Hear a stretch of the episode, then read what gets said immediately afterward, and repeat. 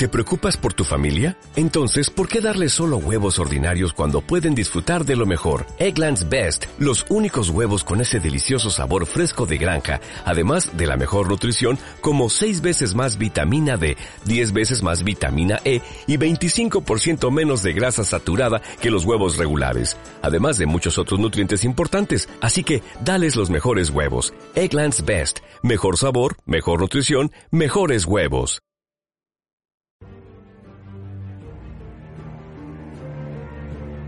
El escritor comprometido sabe que la palabra es acción, sabe que revelar es cambiar y que no es posible revelar sin proponerse el cambio. Ha abandonado el sueño imposible de hacer una pintura imparcial de la sociedad y la condición humana. El hombre es el ser frente al que ningún ser puede mantener la neutralidad. Jean-Paul Sartre.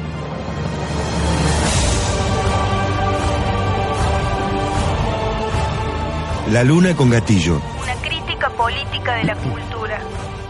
Bien, estamos con Eduardo Soteras que la revista digital Anfibia lo presenta de este modo.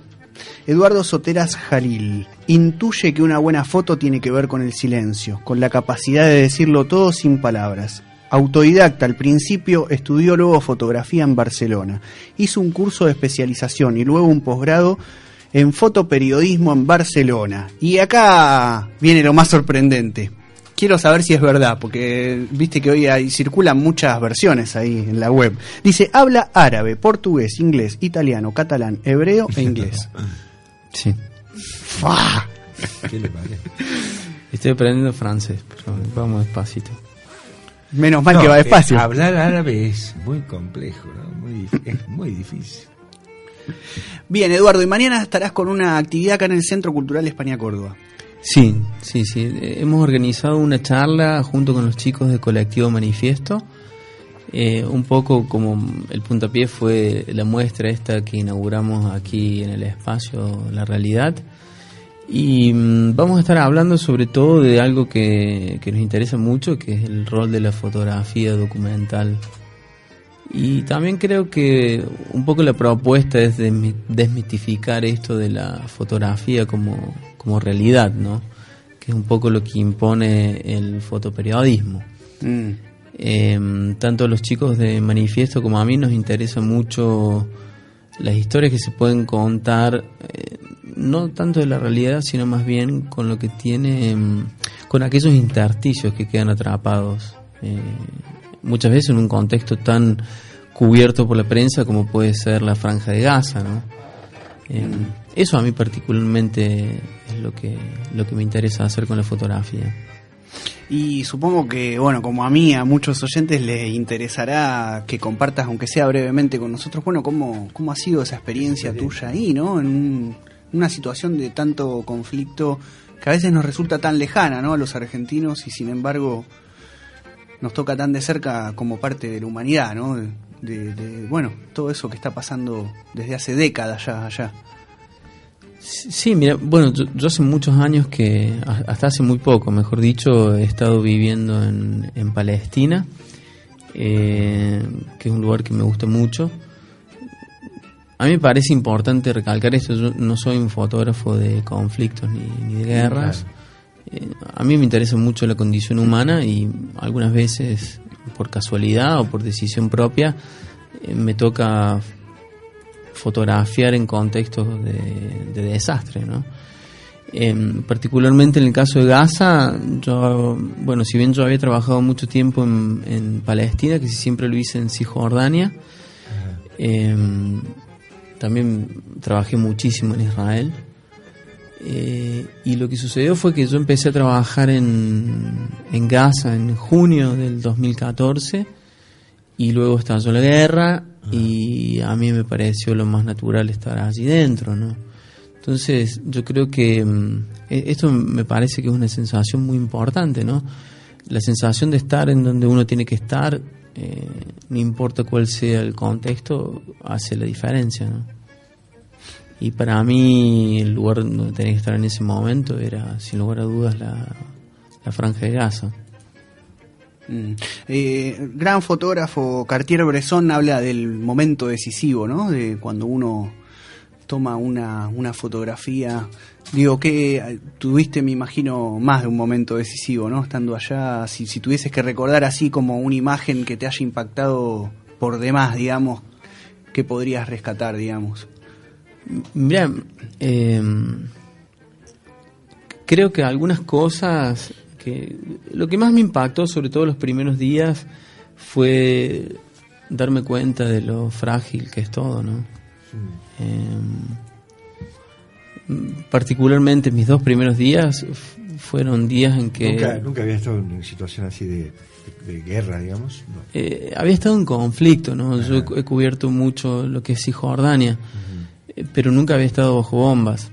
Ah, claro. Eh, y, y bueno, me sucedió que los dos primeros días, en dos ocasiones, eh, me salvé por, por minutos, ¿no? Entonces, Desplazarte, moverte de un lugar a otro. sí, viste, no sabes cómo, Pero claro.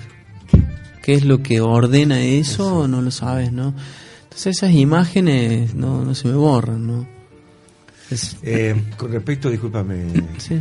Eh, con respecto al, instante preciso de, de Bresson es una cuestión mucho más de, de concepto, ¿no? De, más intelectual, de- es decir, Mm. pensar la imagen de la en, torno, en torno a la composición, a, a la idea de no, no esperar el, el instante de que ocurra algo, sino como vos vos llevás la situación a ese instante.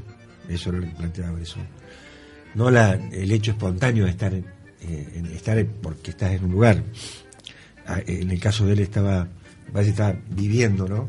Está, viviendo, forma parte de una comunidad y ahí es, es otra instancia en la que se mira la fotografía, ¿no? Sí, sí, sí, sí. Estaba pensando, no, cuando escuchaba todo esto recordaba la, la visita de 1974 que hizo Rodolfo Walsh, ¿no? Y parece ayer, ¿no? 1974 y qué, qué impactante que el, que el conflicto está, digamos, permanentemente reactualizándose, ¿no? Como digo, no, no sé qué sensación tenés vos de uno lee, lee los diarios, lo que se traduce de lo que pasa, ¿no? Eh, quienes leemos solo en, en español y bueno, algún video que podemos ver. Eh, digamos, hace unos años, recuerdo, yo- vivía en Buenos Aires, en el Centro Cu- en Cultural San Martín, ahí en la calle Corrientes, hubo un ciclo muy interesante, muchos años, de, todo un trabajo conjunto entre cineastas israelíes y palestinos, ¿no? Eh, que, que es algo que, bueno, durante muchas décadas se insistió en los procesos de paz y, bueno, los intelectuales críticos, ¿no? De ambos lados han aportado también a, a intentar generar ese proceso de paz y quizás la pregunta que te quería hacer, Eduardo, era, digamos, de tu estadía, ya que ¿Qué percepción te ha quedado, por ejemplo, del mundo intelectual, cultural, de, si, si eso sigue estando, esos, esos intentos, si, tanta guerra, digamos, corroe, digamos, y genera como esos, eh, ¿no? Chauvinismos ahí que, que, se cruzan con lo religioso, en ese mundo tan complejo, ¿no?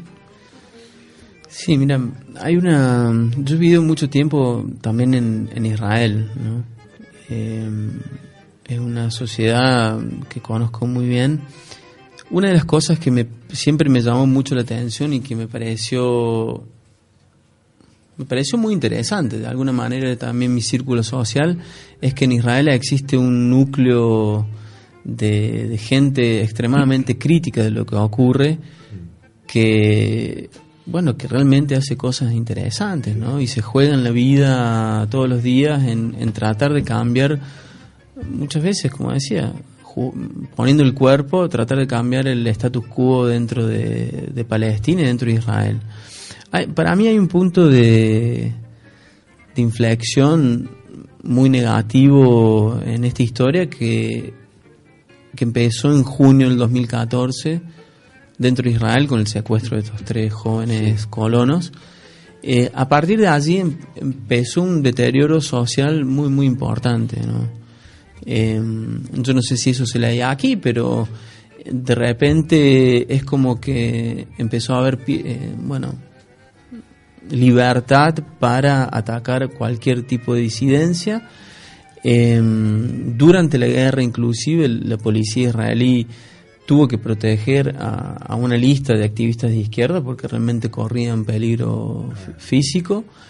Y se instaló un discurso que, bueno, basta ver cómo, cómo ganó las elecciones Netanyahu y con qué discurso para, para entender el calibre que ha tomado la cosa, ¿no? Entonces, eh, eso es, es triste. Eh, es realmente muy triste porque fue, mm, bueno, empeoró mucho la, la situación de, de Israel como, bueno, como Estado democrático, ¿no? Eh, es cada vez más una etnocracia. Eh, se empezaron, yo me acuerdo durante la guerra, se empezaron a discutir cosas como, por ejemplo, eliminar el árabe como lengua oficial. Recuerden que dentro de Israel hay prácticamente un 20% de población palestina. Es decir, eh, empezó un deterioro muy importante de, de, la sociedad israelí como una sociedad pluralista. Eh, eso es una cosa que lamento muchísimo. Eh, pero sí puedo decir que mi mejor recuerdo es justamente de la gente que trabaja por, por hacer las cosas diferentes, ¿no? Sí, lo, lo triste además es la, bueno, que tantos autores lo han trabajado, ¿no? Como toda esa larga tradición, ¿no? Que tiene que ver con el pueblo judío, con todas sus persecuciones, ¿no? Que bueno, que son quienes en el día de hoy tratan todavía de rescatar como parte de, de una tradición más humanista, ¿no? Y, y, bueno, lo difícil que debe ser también ahí, eh, estando en esa situación, eso, como que no, no haya una cuestión contra el conjunto del pueblo judío, ¿no? Y en defensa de, del pueblo palestino, sino que bueno, pueda haber algún puente posible que ¿no? que se tienda entre el pueblo palestino, sus organizaciones, sus intelectuales y algún sector ¿no? de la comunidad judía en Israel que, que pueda tener alguna posición más, más progresista, ¿no? Eh, pero bueno, para recordar a, los oyentes, entonces Eduardo Sotera, mañana en el Centro Cultural España Córdoba, 19 horas. ¿Querés repetir un poco de qué se trata la actividad, como para quien esté escuchando venga con más entusiasmo. Hemos tratado de hacer bastante elocuente el título de la charla. El título de la charla es Fotografía, Realidad y otras ficciones. Y bueno, vamos a tratar de desmenuzar ese, esos conceptos, ¿no? Eh, sobre todo el rol de la fotografía documental en un contexto de noticias o en un contexto que podríamos llamar la realidad. y, y, bueno, y el, a ver, eh, el tema de ser fotógrafo hoy es bien complicado, digo, Oh. eh, porque si hay un lenguaje que todo el mundo hoy maneja, el lenguaje que, mejor, que mejor maneja todo el mundo, o que más fácil entiende, más rápidamente entiende, o, con todo, es el, el, el visual, ¿no? Estás, lo digo porque... porque o, porque con todo respeto, ¿no? O en todo caso cree que entiende, ¿no? No, no. Yo sí, llevo, sí, sí. a mí lo que me sucede es que todavía sigue siendo un desafío. No, no, pero eh, eh, Eduardo, lo digo, eh, todo hoy no, no, es que, lo, es cierto, no, yo no sé si lo puedo, entiendo el, la imagen, pero pero sí que, que con el que todo el mundo se, se manifiesta, ¿no? la imagen ha pasado a ocupar la la fotografía, digamos, la instantánea, este, la, la, vida de las personas de una manera que hace 30 años no, no existía de ninguna manera. Sacarse una foto era un, era un rito, un acontecimiento. Decir, nos sacar una foto. ¡Ah! Sí, era, sí, mismo se pasó del momento ese de la cámara familiar, ¿no? Que ya había como, claro. digamos, puesto muchas cámaras en circulación Digo, al, celular, ¿no? Que ahora, bueno, sin ir más lejos, claro. nosotros estábamos hablando recién y sacando fotos. eh, Entonces, digo, eh, el, el, el, ser fotógrafo este, eh, poder construir un, una, una, imagen con todo con todo lo que el bombardeo que tenés es bien difícil bien complejo no es es, es una tarea nada sencilla Sí, es difícil, ¿no? Yo creo que hubo una gran crisis en, en general en lo que es la fotografía a partir de Internet, ¿no? Claro, Eso fue un, un, primer momento que tiene que ver con la difusión de las imágenes, ¿no? Uh -huh. Digo a nivel profesional, entendiendo como profesional literalmente el dinero, ¿no?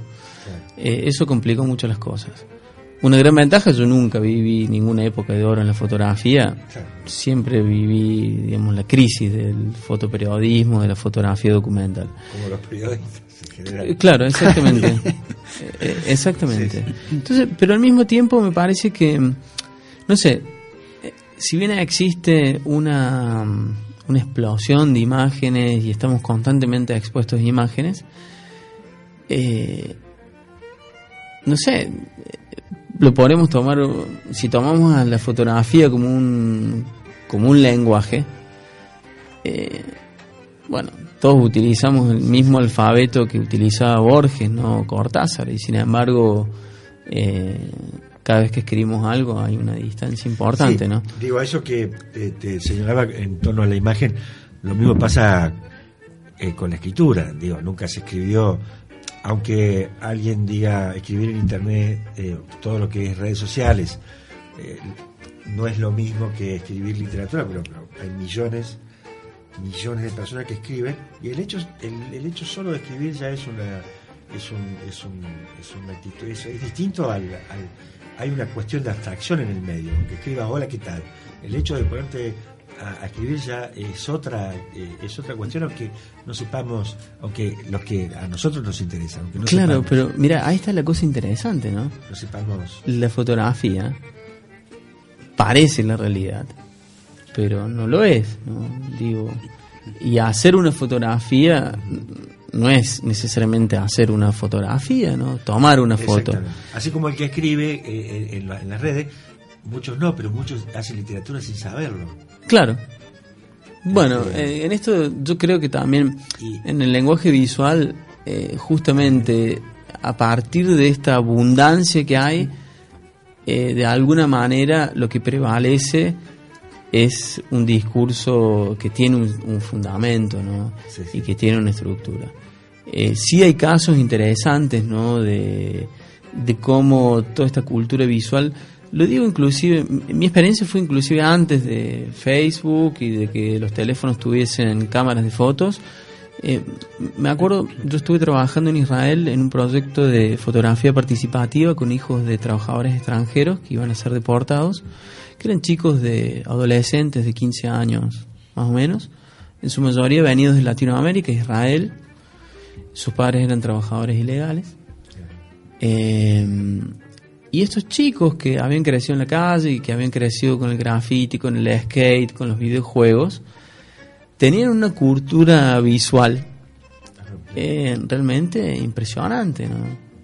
Eh, digo, eh, se produce un cambio, ¿no? Sí, sí, Eh, No es lo mismo un adolescente hoy que un adolescente hace 100 años que no, no tenía acceso a tantas imágenes.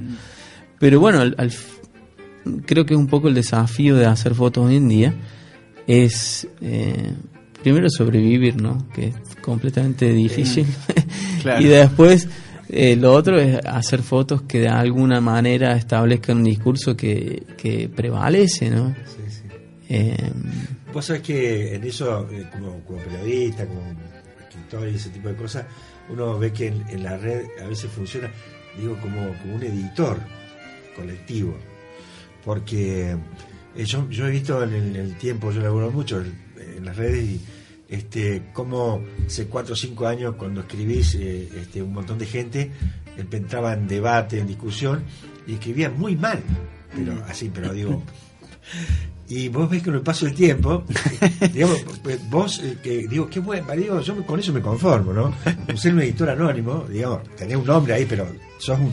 Porque, porque la lectura, eh, eh, entonces el tipo ti- tiene que decir algo, y, bueno, pero ya se preocupa cómo decirlo.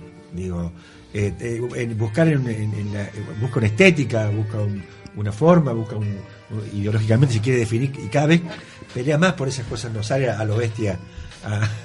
digo, es, muy interesante ese proceso que, digo, yo, no- lo, yo lo veo como periodista, como escritor, ese tipo de cosas, como que nosotros estamos permanentemente laburando, actuando, este, funcionamos eh, sin proponerlo. Pero, pero, pero muchos que son amigos nuestros, conocidos, que, este, que eh, mejoran sus, sus, sus, sus performances, digamos, ¿no? Eh, de escritura, de lenguaje. ¿no? Sí, sí, vivimos tiempos de muchos cambios, así que también en ese sentido está bueno poner en discusión ¿no? el vínculo de la escritura y las redes sociales, de la fotografía y de las redes sociales y, y sus límites también, ¿no? como, como charlábamos recién acá. Eh, bueno, sabemos que Eduardo tiene que, que partir para, para, algunos compromisos, eh, te agradecemos enormemente que nos acompañes en nuestro segundo programa, estamos recién largando La Luna con Gatillo. Gracias por la invitación, che, un honor. Y bueno, esperemos que, que mucha gente venga mañana y sea parte también de, de, esta actividad que va a estar desde las 19 en el Centro Cultural acá en el España Córdoba. Perfecto, gracias. ¿eh? gracias bueno, y vamos Facu, entonces vamos a escuchar ahora en homenaje acá a esta charla que tuvimos sobre la franja de Gaza, un hip hop palestino.